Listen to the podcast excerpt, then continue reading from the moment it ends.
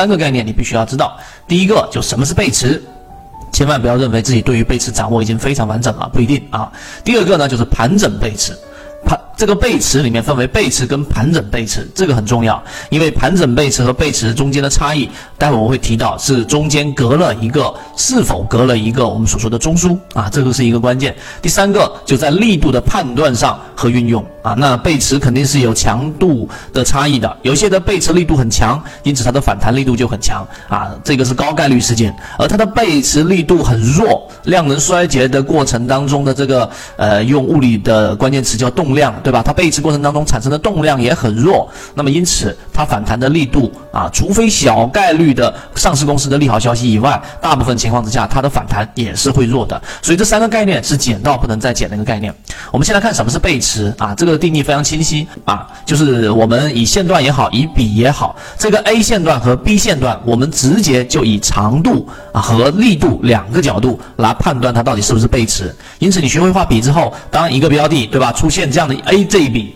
调整一波，再往 B 啊这一笔，当 B 这一笔比 A 的这一笔，你用肉眼去识别它的长度已经明显的出现了比 A 的要小，这种情况之下就已经是形成了一个叫顶背驰了。明白了吗？那么这个顶背驰，如果我们说，你看这一个下调，大家可以用知识上的拓展。我上一次给大家讲的顶底分型，如果它这个调整直接调整到了这一前面这一这一笔的百分之五十以下，甚至直接击穿这个低点，那毫无疑问，这一波反弹就是我们所说的这一个卖点的一个关键了。明白了吗？第二类型卖点就是一个非常重要的一个卖点了，所以 B 段小于 A 段，它就是背驰；而如果是 B 段直接是比 A 段更长的。那你就记住，那这种就肯定不是背驰，明白这个意思吗？所以我们在呃交易过程当中，很多高控盘的长庄股啊，你会发现用这样的规律，只要你把前面我所讲的笔和中枢画好，你会很明显的发现，很多标的上涨过程当中，从来都没有出现我们所说的这样的一个背驰，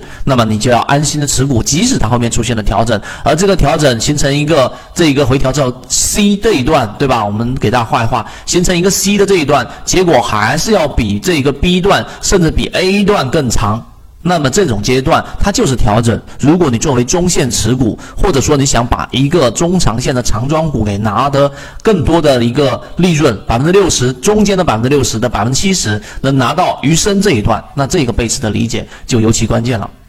这个就是背驰。第二个，我们来看什么是盘整背驰，对吧？所谓的盘整背驰呢，它中间一定是有一个我们所说的中枢的。啊，这个中枢大家还记得我们给大家讲的吧？上行趋势的过程当中的中枢，对吧？一定是下上下三笔，所有的缠论的核心知识点你要串联起来。那么盘整背驰跟我们说的背驰中间的差异，就是它中间到底有没有出现一个我们所说的这个中枢？它一旦出现了我们所说的这个中枢，它就是我们所说的盘整背驰。如果没有这个中枢，那么它就是一个我们所说的这样的一个简单的背驰。那么背背驰段呢，最关键的还是这个离开的这一段，就是我们所说的这个 D 这一段，如果比 A 这一段要小，那么它就是一个背驰，顶背驰。那么相反的，你反向理解，那么呃，这个一个 A 段对吧，形成中枢之后，再往这个 D 段，那么如果是向下的趋势的，同样啊，一样是 D 小于 A 的过程当中，